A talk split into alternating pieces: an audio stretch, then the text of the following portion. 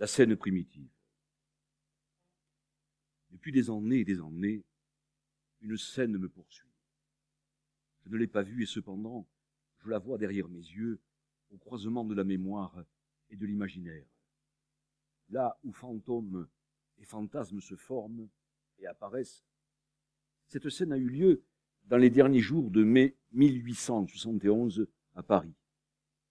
Un troupeau de communards que l'on vient d'arrêter et qu'encadrent les Versaillais passe devant la foule ameutée sur les boulevards dans les parages de l'opéra. Une foule de bourgeois, bien mis, qu'accompagnent leurs épouses en tournures et voilettes. Tous ces gens qui ont eu peur clament un soulagement haineux et victorieux. Mais voici que dans l'excitation générale, quelques-unes des femmes s'avancent vers les prisonniers, et tout à coup arrachent la longue épingle qui retient ensemble chignon et chapeau, puis la manie à bout de bras pour crever les yeux sous les applaudissements et les rires. Cette scène me poursuit, parce qu'elle donne la mesure d'un comportement dont la répétition finit par fournir l'une des normes de mon pays. On sait que les vainqueurs, partout, sont les propriétaires de l'histoire, et qu'ils en font disparaître les épingles à chapeau. Mais cette disparition, chez nous, se double à tel point d'une négation de son existence que ce refoulement ménage le retour de la même violence. Dès lors, faute d'une expression qui pourrait les exorciser.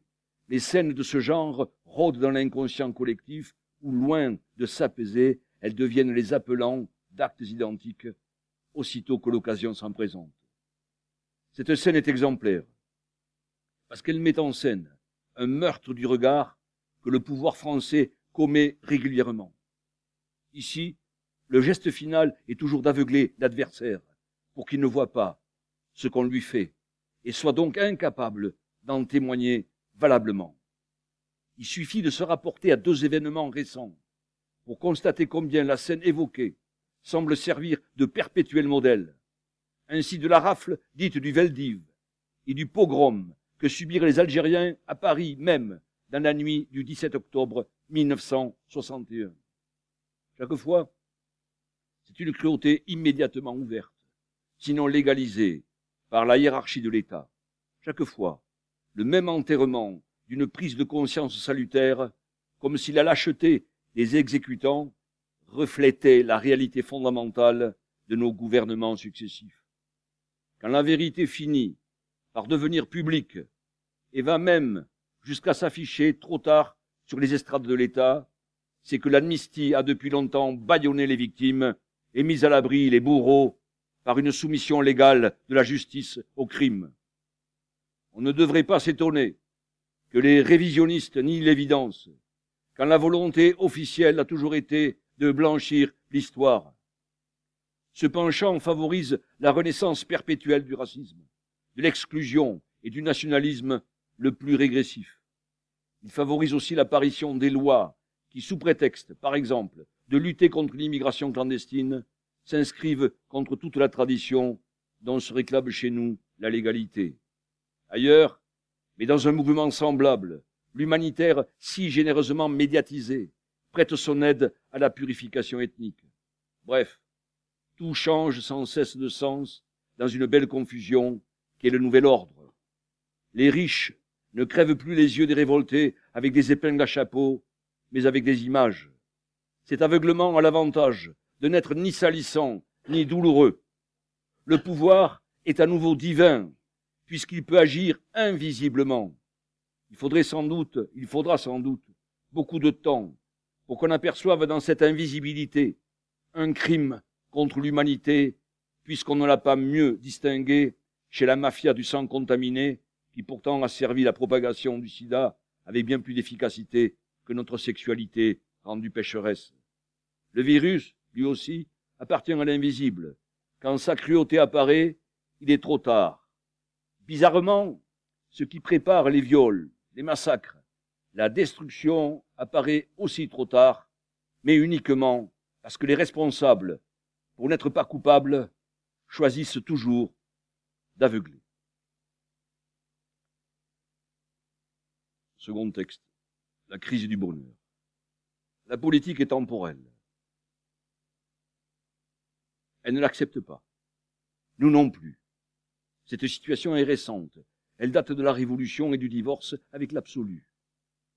Nous sommes mortels, rien que mortels, et de moins en moins capables de l'être, car le face-à-face avec la mort nous met en fuite au lieu de nous déterminer à vivre absolument notre humanité. La Révolution, alors qu'elle est à l'origine de ce retournement, est devenue le dieu d'une illusion toujours reportée. Nous l'avons attendu comme le Messie du nouveau salut, puis la déception étant venue, nous l'avons rejeté comme si son nom, même, nous avait porté malheur. Il faut en finir avec cette déception. Elle fait que notre présent est sans projet, comme frappé de paralysie mentale. Les hommes meurent et ne sont pas heureux, dit Caligula, et ils les tuent parce qu'ils ne se révoltent pas contre leur sort en faisant au moins l'effort d'être heureux. L'absolu permettait d'éviter le constat de Caligula en calmant tout d'un pansement posthume. Il permettait même qu'humanité rime avec immortalité. Au fond, ce qu'a ouvert la laïcisation de la société, c'est la crise du bonheur. Le bonheur est un état, et il est actif, il donne sens. Il est en même temps le sens, puisqu'il communique son mouvement à tout ce qui advient et qu'il change ainsi les circonstances en composantes de la continuité, comme le sens emporte les mots de la phrase. Les régimes politiques rêvent d'assurer leur légitimité en assurant le bonheur, mais qu'ils soient de droite ou de gauche, totalitaires ou libéraux. Tous ces régimes suscitent des sociétés mystifiées et par conséquent soumises. La mystification devrait permettre, en théorie, d'obtenir la soumission, non pas au pouvoir, mais à l'idée. Cependant, la bonne idéologie ne va jamais sans bonne police. Alors le pouvoir tâche de rattraper la contrainte par le bien-être. Cette situation et le décalage qui la fonde a tout pour être tragique. Elle n'est que caricaturale. Et d'autant plus que, sous tous les régimes, le bien-être est finalement l'issue vers laquelle se précipitent les mécontents, les opposants, les frustrés, les aliénés. On assiste alors à une démission générale dans l'abattement de laquelle chacun ne consomme que sa propre vie. La consommation, bien que dévalorisée, reste la seule excuse, le seul alibi d'un pouvoir dont l'apparence est désormais tout économique. La rivalité des systèmes politiques se mesure au succès de leur économie. Le reste est fioriture. Tout est donc marchandise, y compris la vie des individus, dans un troc généralisé qui mêle les produits, les mentalités, les corps. On ne s'est pas aperçu que la société industrielle, d'abord considérée comme inhumaine, a si bien envahi tous les domaines qu'il n'y a plus de différence entre la société et l'industrie. Nous ne sommes plus des humains, mais des industriels. De là cette bureaucratie envahissante, ces plaisirs à la chaîne, ces villes qui sont autant de camps de la mort, une mort douce, bien sûr, dont chacun est l'inconscient complice robotisé. Il est curieux qu'au moment où le monde n'a jamais produit tant de richesses, survienne un tel abattement. C'est que notre matérialisme est une abstraction, autrement dit un idéalisme déguisé. Au lieu de ramener enfin l'esprit à sa place dans notre chair et de tirer de cette incarnation une liberté basée sur une responsabilité nouvelle. Il n'entraîne qu'une dissolution des valeurs anciennes et la résignation à la perte du sens. Nous vivons une faillite à l'époque où nous devrions vivre une renaissance. Il s'en suivra une catastrophe. La terre prendra feu à cause de notre passivité et de tous ces projets sans avenir entre lesquels se partagent à l'est comme à l'ouest, c'est un texte ancien, l'activité de nos sociétés. Le pacifisme lui-même n'est plus un combat, c'est un repli vers la basse moyenne, ou bien un simple opportunisme. Il n'y a plus de compromis historique possible, parce qu'il n'y a plus d'illusions tolérables. L'enjeu n'est plus l'ordre ponctuel ni stratégique, c'est l'humanité tout entière qui doit changer en découvrant qu'elle est seule et seule responsable d'elle-même. Je ne me résigne pas à désespérer de la révolution. Ou plutôt, je ne me résigne pas à considérer son échec comme un acquis de la bonne conscience et une donnée définitive. Le principal échec de la révolution, c'est d'ailleurs qu'on la prenne pour une fin, elle qui est un perpétuel mouvement. Dans un monde voué à la mécanisation et à la marchandise, les spectres sont bizarrement nombreux. L'utopie vaut mieux que la science des morts vivants, car elle maintient battante l'ouverture. De même la révolte, qui a le défaut d'être une critique passionnelle, mais l'avantage d'aiguiser la vitalité. Révolte et utopie, chasse les fantômes quand il faut, une fois encore, traverser les ombres pour retrouver son corps. Et puis, n'est-il pas évident, hélas de plus en plus, qu'à mesurer que le mot révolution, qu'à mesure que le mot révolution perd son sens, prospère tout ce que couvre le mot racisme? Troisième texte, face à face. Il n'y a pas de réponse.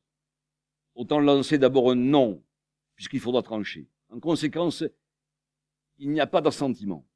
Chacun de nous est seul dans l'emportement d'une fiction. Je ne sais pas si je y est davantage qu'un événement. L'un de ces événements qui sont devenus aujourd'hui la mesure de la réalité alors qu'ils la font partir en fumée. Tout est à reprendre. Mais où est le commencement? Nous sommes toujours au milieu du temps et ses propres repères ne servent qu'à nous y égarer. Pourquoi ce début? Sans doute par nostalgie d'une sortie qui reste introuvable parce qu'elle n'existe pas. Parfois, je vais dans la nuit, quand le ciel est clair, et l'espace des étoiles m'élargit tellement que je ne peux plus mourir que dans un élargissement infini. Non, il ne s'agit pas d'une image, ou bien c'est l'image de ce que serait la révolution si elle ouvrait le rapport social au lieu de changer seulement la couleur de sa fermeture. Le rapport social. Je me demande comment chacun se le représente. Je me demande si l'on y pense encore. Nous sommes dans la confusion parce que tous ceux-là dont le rôle est de figurer ce rapport sont dans ce rôle même, ou dérisoire ou ridicule. Aussi, sommes-nous socialement dans une misère qui ressemble à la misère sexuelle, un manque, une absence, un vide. Cependant, l'ordre n'en est pas troublé, mais l'intimité seule qui n'a plus de lieu. On aurait pu croire le contraire, et que la carence sociale entraîne un repliement favorable à l'individu. Pas du tout. Nous sommes des poissons sur le sable, sauf que nous le sommes sans douleur par ignorance de la mer ou de l'espace infini. Nous sentons le désastre et il reste vague. C'est un trou d'air. On tombe dans rien. Mais j'arrête. Non, encore une fois. Non, pour arrêter. Il faut rompre. Nous sommes de gauche, dites-vous. Le malheur est que cela ne veut rien dire. Nous sommes de gauche que par le refus de cette insignifiance mais si nous oublions qu'elle nous barre, que littéralement elle nous rature, nous retombons en elle. Nous devons partir de cette insignifiance générale et non pas d'une affirmation. Nous devons partir de cette insignifiance pour constater qu'il ne s'agit pas d'un problème de langue ni de langage, mais de société. D'une société qui s'en défend en accusant les morts et les mots et qui nous transforme en accusateurs. Que serions-nous sans la langue? D'où vient que la nomination, qui fut l'acte créateur par excellence, n'éveille plus d'énergie? Les langues font un bruit qui couvre le son de la langue. Non Je ne m'en tire pas par un jeu de mots. J'écoute, j'entends les nouvelles qui me donnent le sens du monde. Mais qu'est-ce qu'un enlèvement, plus une élection, plus un cambriolage? La réalité s'y réalise dans ce qui prétend la révéler. Je ne touche à rien, je tombe dans un trou. Les événements deviennent au jour le jour des idées toutes faites. La réalité en est couverte. Les mots sont les pellicules des choses. Je le dis dans la menace de ne rien dire. Et dans mon dire, c'est la menace qui parle. La menace qui me fait entendre qu'aucune valeur ne peut la conjurer. Aucune. Que je m'exprime au nom de la gauche ou non, de la poésie ou au nom de l'homme. Je m'en fais rire moi-même. Tout est à reprendre. Mais il n'y a pas d'assises pas de point de vue, pas de trait d'union à partir desquels s'armer d'une certitude. Il n'y a de certain que la menace. et autour d'elle ce mouvement, ce glissement perpétuel qui sont bien sûr liés au temps, mais liés également à la langue, qui jamais ne s'arrête et qui ne s'envisage qu'à l'intérieur de son propre élan. Mais qu'est-ce que c'est que cet élan? N'est-il pas l'énergie? De cette question en surgit une autre. Au profit de quoi l'énergie de la nomination s'est-elle perdue? Il en va aujourd'hui des mots comme de la monnaie. Ils sont étalonnés sur des valeurs absentes et la langue ne fait plus que de la représentation. La représentation a pris la place de la création. La parole est proférée à partir des images. Les corps se taisent ou bien ils s'exaspèrent à vouloir entrer dans leur ressemblance. Tout ce qui se tient dans les images est en état d'évaporation, buée de buée. La querelle récente de la forme n'était pas une querelle littéraire. Il s'agissait de quitter le fantomal pour le corporel en captant l'énergie de la langue. Langue qui est à la fois substance et système de transmission, à la fois véhicule et énergie de telle sorte que l'utilité peut étouffer, l'invention et le but étouffer le sens. Langue qui peut reproduire, répéter, transmettre, mais qui s'égare dans ce faux semblant, car c'était la réduire à n'être que du déjà fait, d'où la nécessité de rompre avec l'entraînement même de nos valeurs, de nos options, de nos choix, pour casser la bonne image qu'il représente et basculer dans l'inconnu, dans l'invention. Alors, l'avenir est impensable, et ce défi est justement le seul qui fasse taire l'idéologie et soit capable de ranimer la pensée politique. Pourquoi? Parce que la pensée doit nécessairement se tourner vers la langue comme la première et la dernière des valeurs.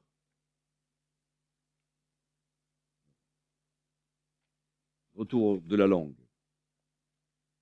Ma langue va mourir. On le dit, et sans doute en va-t-il des langues comme des civilisations, des religions. Ma langue va naître puisque j'écris, puisque nous l'écrivons, la parlons. Il faut à cette jeunesse toujours commençante le support d'une insondable vieillesse. Qui parle de décadence? Les moribonds, seulement les muets, les traîtres, les bavards, les impuissants. La langue naît d'une rupture. Elle n'en peut plus tout à coup d'être au service de ses références, de les nommer, de les refléter. La langue française est naturellement soumise au signifié. Elle doit fournir des preuves, détailler des comptes, fixer des règles, donner la représentation. Mais soudain, rupture, et non pas générale, rupture dans une bouche particulière qui devient le lieu d'origine de la révolution. En France, la langue commune est tributaire des choses et du pouvoir, elle ne crée pas, elle enregistre. Il faut se désolidariser de cette articulation normale pour que naisse dans cette langue mienne la jubilation d'une liberté qui jaillit de la rupture individuelle. Alors, un instant au moins, tout se retourne à partir d'une bouche. Et ce n'est plus le monde qui justifie les mots, car les mots l'éclairent. Il y a dans ce pays un vieux complexe de, légitimation. Tout doit servir et tout est reconnu par rapport à la place occupée. Mais qu'est-ce qu'une reconnaissance qui s'établit en délimitant? La langue française a pour rôle d'ancrer ses limites, de les naturaliser par la nomination. Elle est aussi la substance du pouvoir. Elle est en soi médiatisante, puisque sous le prétexte de les faire communiquer, elle fige chacun et chaque chose dans sa fonction la plus servile. Ma langue est morte, dans le discours culturel. Ma langue remue son propre cadavre, le tourne, le relève. Ma langue naît dans la langue morte. Elle arrache la peau qui trop signifiait. Elle agite en l'air ce verbe des faits et le sens lui vient comme vient le souffle sur la nudité. Cette langue-là n'est plus française dans son français. Elle fait du monde son signifiant et celui-ci modèle toute forme, car la chair se fait verbe pour que les corps soient l'avenir des mots. Peut-être un dernier texte. En France, la cour d'assises juge les crimes. On entend principalement par crime le meurtre et le viol. La preuve du crime est son accomplissement. Un corps assassiné, un corps violé sont la preuve d'un acte criminel. La victime occupe ainsi la double position de victime et de preuve de son propre état. Elle est en somme identique à la réalité dans sa position, dont sa position témoigne. L'établissement de la vérité suppose que le coupable soit mis à égalité avec sa victime. Il faut donc faire la preuve que chez lui, l'acte criminel et la personnalité sont identiques. La justice ne peut sévir que contre un coupable qui se confond entièrement avec sa culpabilité. Il faut à la justice, face à une victime parfaitement victime, un coupable parfaitement coupable.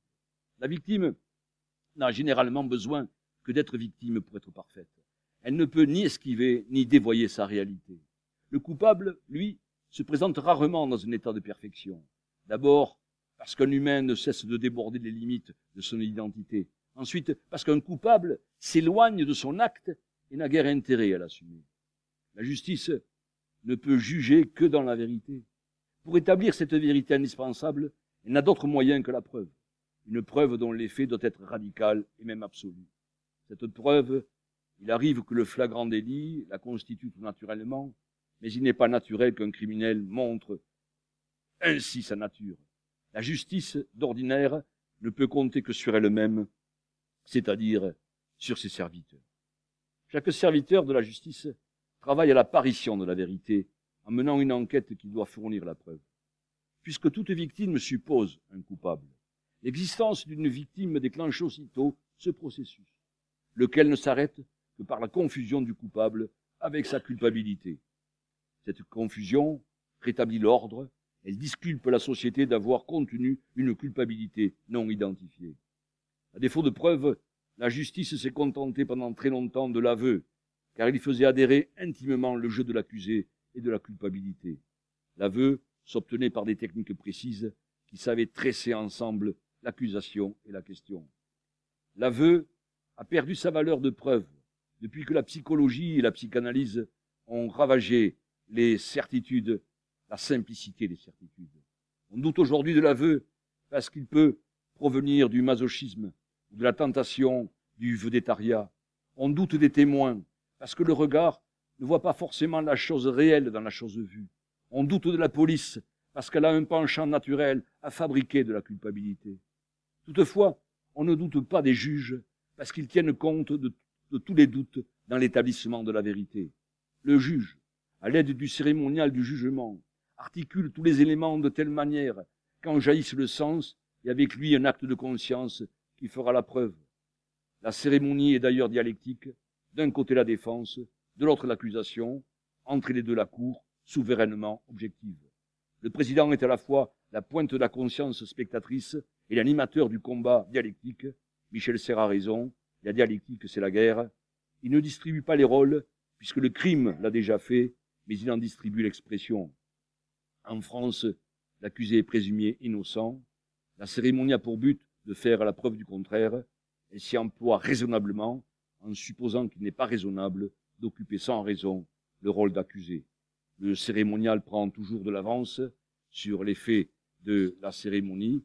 L'accusé arrive tenu en laisse par un gendarme et les mains enchaînées. Il n'est délivré qu'une fois dans son box, mais reste là, flanqué de son gardien, et le président s'empresse de l'attacher de nouveau par le ton sur lequel il lui demande de décliner son identité. Le cérémonial destiné à établir incontestablement la preuve au bout de la cérémonie et, en soi, créateur de preuves par la situation où il met ses différents acteurs. Il peut arriver que la défense renverse cette situation, mais, en principe, elle n'a aucune chance d'y parvenir. Pourquoi? Parce que la justice, c'est essentiellement ce qui est juste. Ainsi, le jeu est très rapidement clair d'un juge qui veut la vérité, toute la vérité, et rien qu'elle, et d'un accusé qui ne cherche qu'à échapper à son propre rôle. Toute la dialectique vise à ramener le fuyard dans sa peau, et c'est un théâtre à l'envers qui se joue, puisque son paradoxe est d'obliger l'acteur à s'incarner en lui-même au lieu de s'en distancier dans un personnage. Pour peu que le cérémonial soit bien conduit, toutes ces péripéties concourent au même effet de preuve, y compris bien sûr les interventions du médecin du psychiatre et des témoins à décharge. Il suffit que le président, son hermine et sa robe rouge soient la, preuve vivante de l'autorité absolue de la justice pour que cette autorité agisse comme un révélateur et métamorphose les petites preuves de la défense en monnaie trébuchante de la culpabilité. En vérité, il y a preuve et preuve, tout comme il y a l'argent des pauvres et l'argent des riches, qui sous un même nom ne sont pas de même nature. J'ai vu, par la grâce de cette différence, un innocent changer en coupable, parce que le juge connaissait les poids et mesures qui transforment la réalité en vérité. Supposez deux hommes accusés d'un crime, l'un déclare qu'il tenait l'arme qui a tué, mais que le coup est parti dans une bagarre pour s'arracher la dite arme. L'autre jure qu'ayant été assommé, il gisait sans connaissance au moment où le coup est parti. L'accusation produit trois témoins qui sont les adversaires et les assommeurs et qui cherchent visiblement la vengeance. Entendu bien sûr, séparément, ces trois témoins se contredisent. L'avocat général trouve l'affaire obscure et réclame en conséquence une peine légère. Le président se retire avec ses acolytes et son jury. Quand il revient, la justice juge par sa bouche que a été reconnu coupable à l'unanimité. Ce jour-là, n'ayant su reconnaître par soi-même que l'innocence lui reconnu coupable, j'ai compris, moi Bernard Noël, que la simple existence de la justice est, en soi, la preuve suffisante de son infaillibilité.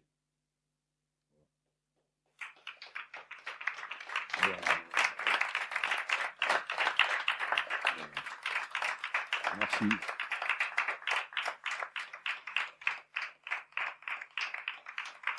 Alors, c'est un, c'est un, l'actualité des textes de Bernard, c'est magnifique, ce sont des textes qui sont très anciens, hein. on dirait qu'ils ont été écrits aujourd'hui. Alors, j'avais prévu de vous lire évidemment euh, euh, le rapport visuel et aussi euh, de la nature des images, et puis l'oppression délicate de la démocratie, mais j'ai pas le temps de vous le faire. Mais si vous voulez lire cette réflexion terrible sur la démocratie occidentale, c'est dans la castration mentale que vous trouverez, et aussi une critique terrible de l'art, contemporain, et, euh, et à partir de l'art, de l'art conceptuel.